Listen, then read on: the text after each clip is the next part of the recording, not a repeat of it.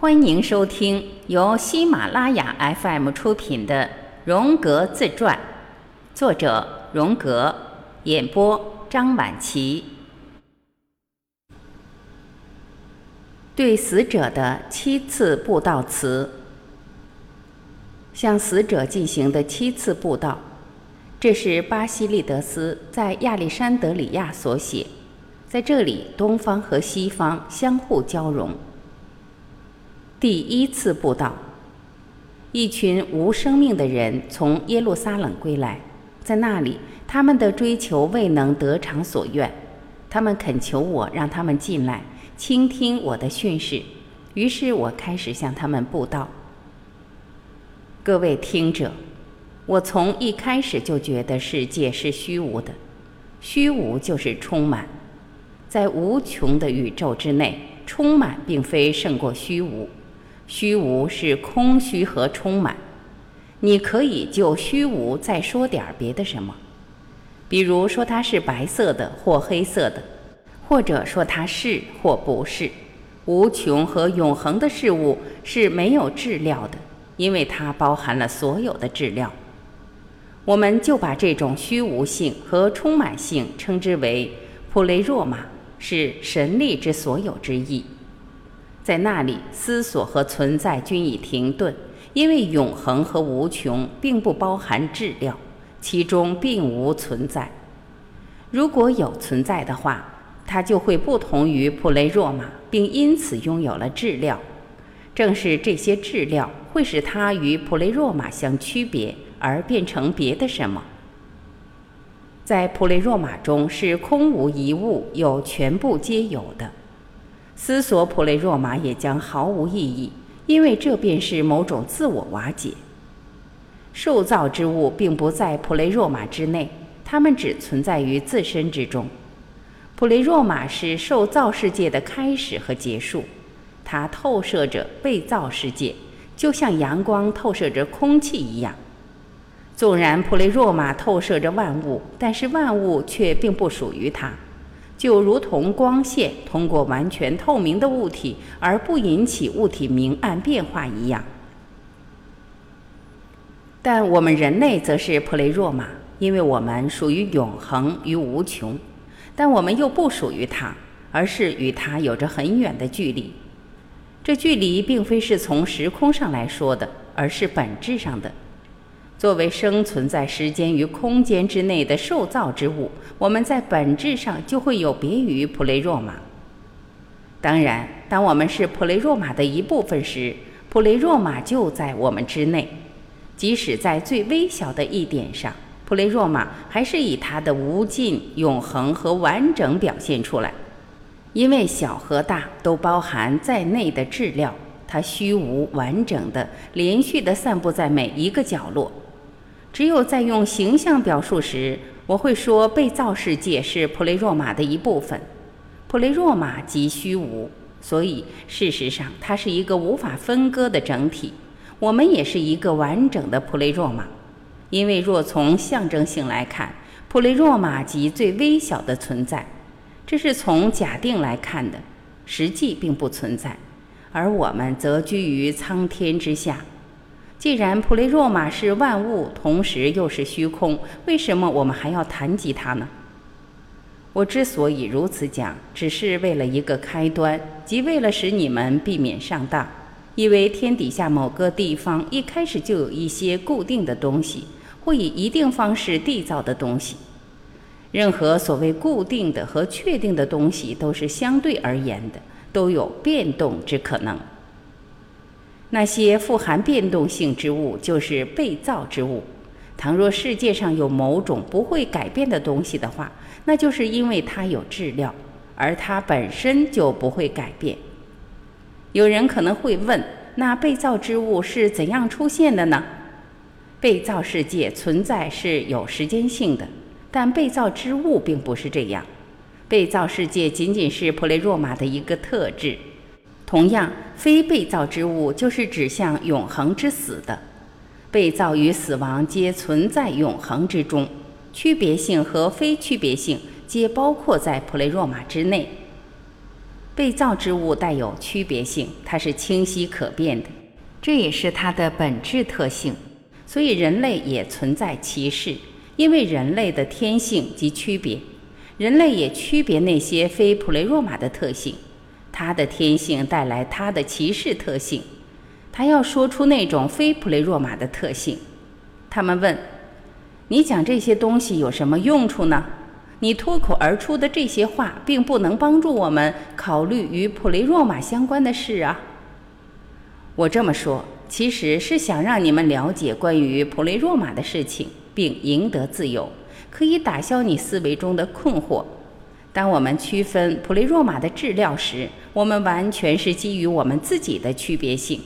可是这等于完全没有谈及普雷若马，我们还是要谈谈我们的区别性，因为只有这样，我们才能互相区分开来。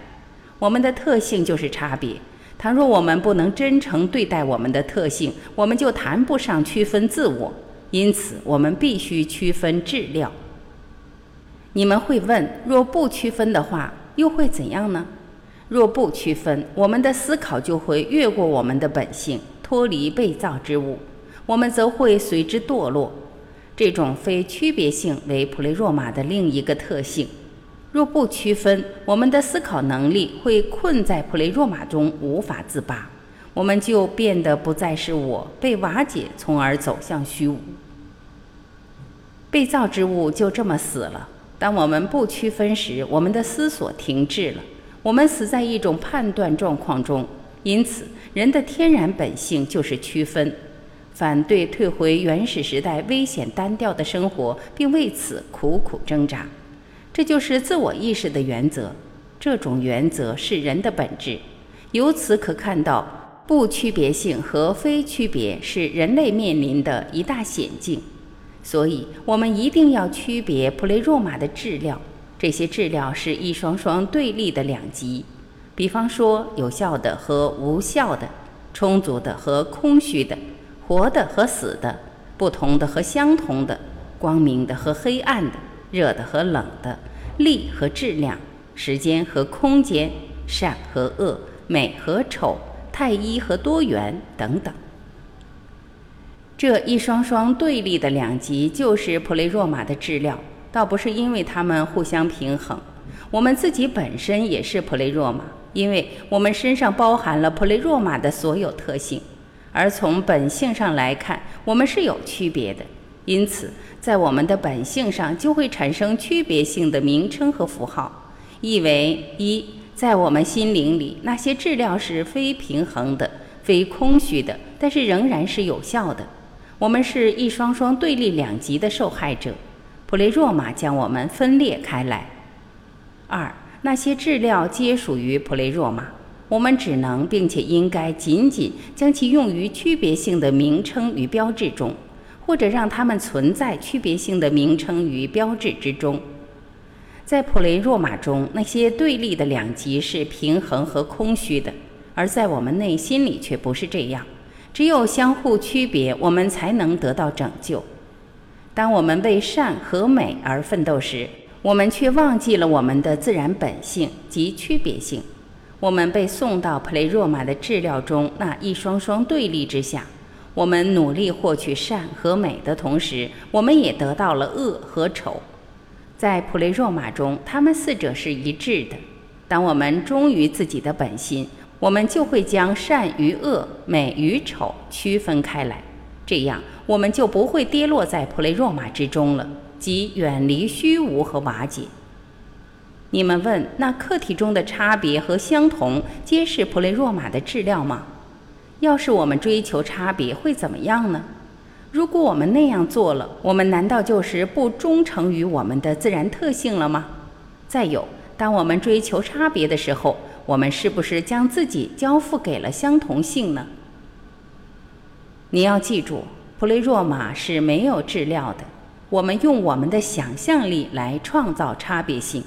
如果你追求差别或相同或别的什么质料，你就要追索那些从质料中向你涌去的思想，也就是那些不存在的普雷若马的质料。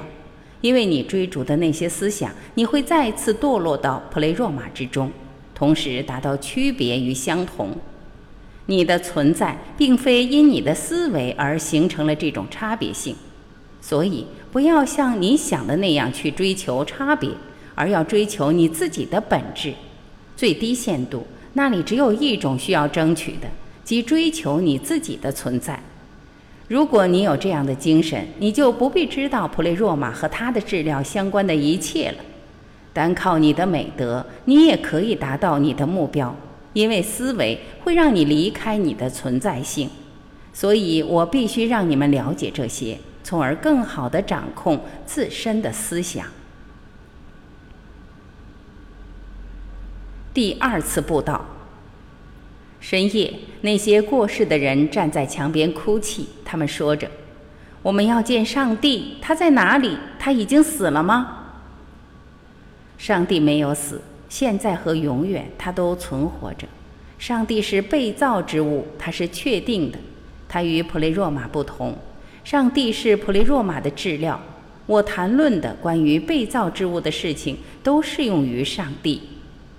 其实，上帝已经区别于被造万物了。它更加模糊不清，也更具有不确定性。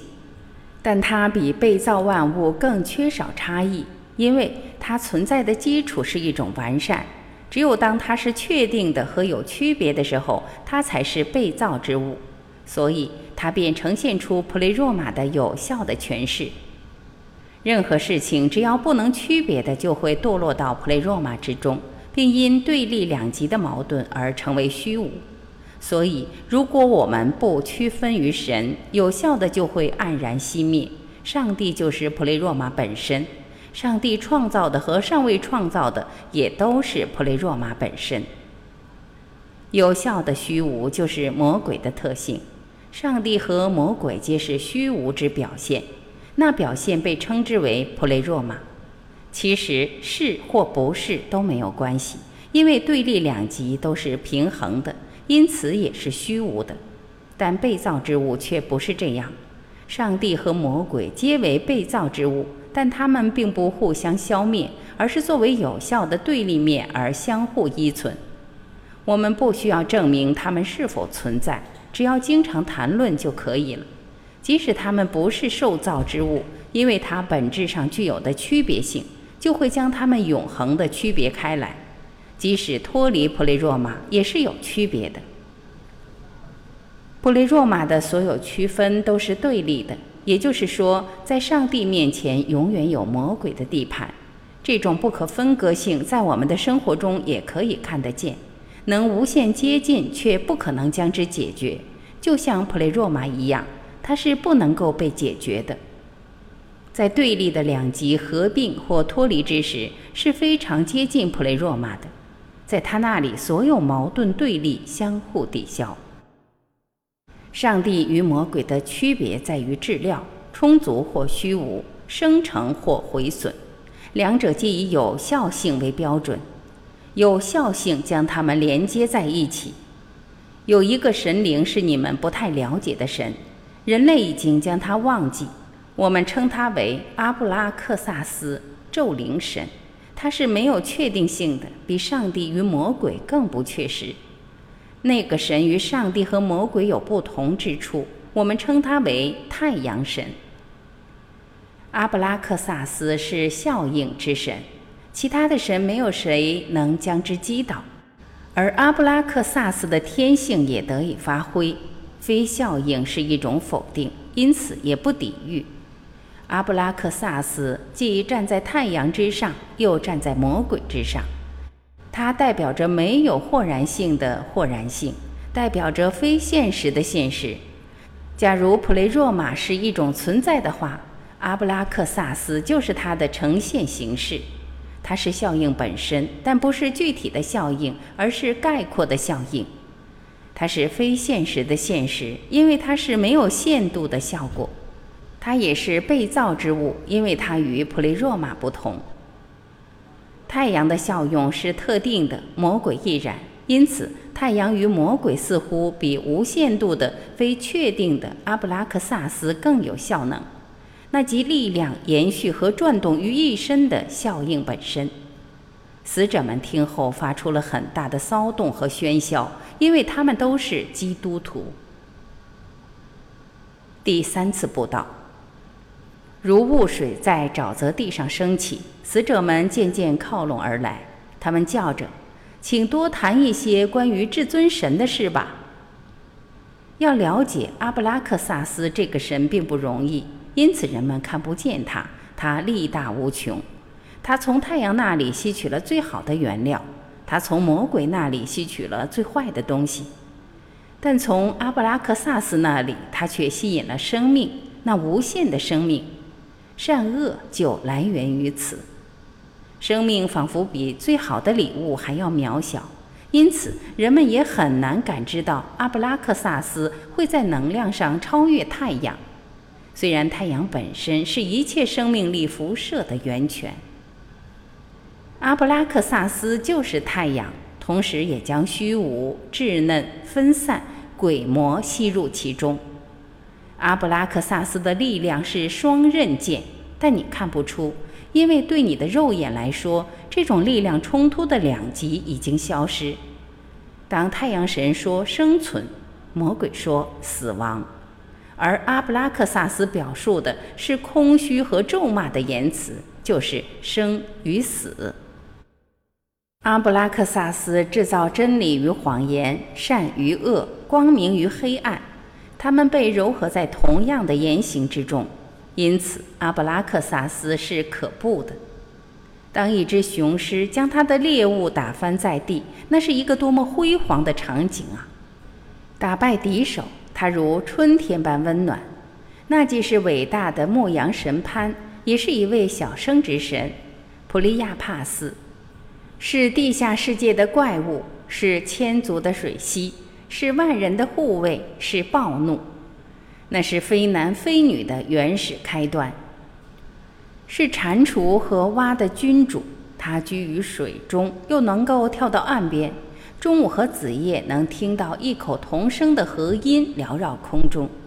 那是富有者在追求联盟，但都是空虚的愿望。那是神圣的诞生，那是爱情和他的凶手，那是圣者和他的叛逆，那是白天最明亮的光，是夜里最黑暗的疯狂。看到他的则是盲目。认识他的则是病态，叩拜他的则是死亡，惧怕他的则是智慧，不抗拒则是赎回。上帝居住在太阳的后边，魔鬼居住在黑夜的后边。上帝将光明带过来，魔鬼却吞噬光明，使世界化成一片黑暗。但是阿布拉克萨斯就是世界，是过去与未来。当太阳神每次向人类馈赠礼物时，魔鬼都会送上一句咒语。当你向太阳神祈求时，魔鬼也总是不甘寂寞。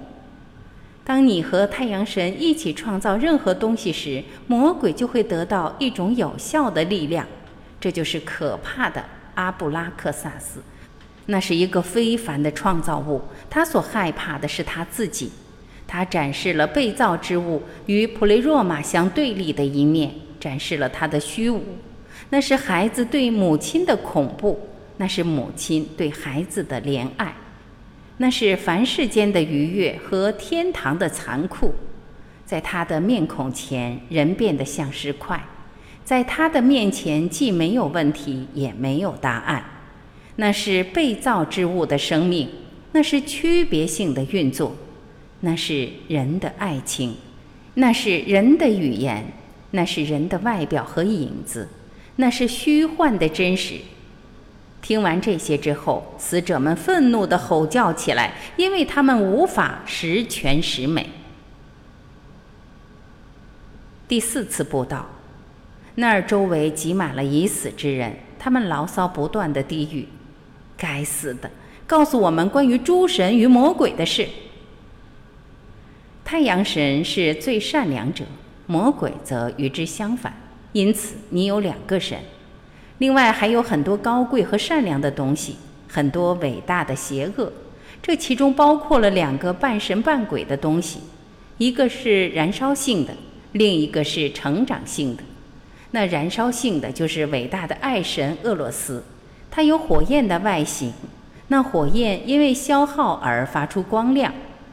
那成长性的是智慧树，它发芽成长时积累着有生命的物质。爱神之火焰燃起又熄灭，但生命之树缓慢的成长，随着时间的推移而不断的累积。善与恶在火焰中合二为一，他们也在生命之树成长过程中合二为一。他们的神性在于面面相对的生命与爱情。神与魔鬼的数目大到数也数不清，就像满天的星辰。每一个星辰都是一位神，每一块星辰占据的天空都是一个魔鬼。那空虚与充满的全部，便是普雷若玛。这全部的运作法则就是阿布拉克萨斯。只有非有效性是它的对立面。四是世界的度量单位，因此世界共有四位主要的神。第一位是太阳神，它是万物的开端；第二位是爱神，他把匹配者拴在一起，将自己扩展成一片光明。第三则是生命之树，它让空间充满了形体。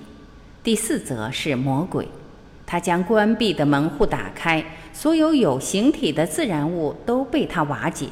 它是一个毁灭者，它将万物化为虚无。在我看来，必须要了解诸神的多重性和多样性，但你会有些悲哀。这悲哀在于一个神取代了很多不同的神。所以你们会产生不明的苦楚，对被造之物也做出了错误的判断。被造之物的特性和目标是区分性。当你试图将多元化成单一，你怎么可能真诚对待你自己的本性呢？投桃报李，你如何对待诸神，诸神也会如何待你。你们大家都平等，你们的天性便会被曲解。平等是人的原则，但是并不是神的原则，因为神是多数的，而人则是少数派。诸神是强大的，因为他们能忍受自身的多样性，正如星球能忍受孤独、相互之间间隔遥远一样。但人是软弱的，不能忍受多样性。他们群居，需要与神沟通，这样才能忍耐他们的分离。为了救赎人的缺陷，我教你们拒绝接受真理，所以我也拒绝接受真理。诸神的多样性等于人的多样性，无数的神等待着变成人，无数的神已经成为了人。人与神有着共同的特性，人来自于神，也回归于神。崇拜诸神的多样性是没有用处的。正如思考过多也没有任何意义一样，崇拜首要的神是最没有用的。崇拜丰富的效应和至善也是如此。祈祷并不会给我们带来任何益处。有效的虚无会将一切吞没。光明之神构成天上世界，它们多种多样，无限扩展。太阳神是这个世界的至高无上的主宰。黑暗之神构成凡尘世界，他们是单一性的、无限的缩小和没落。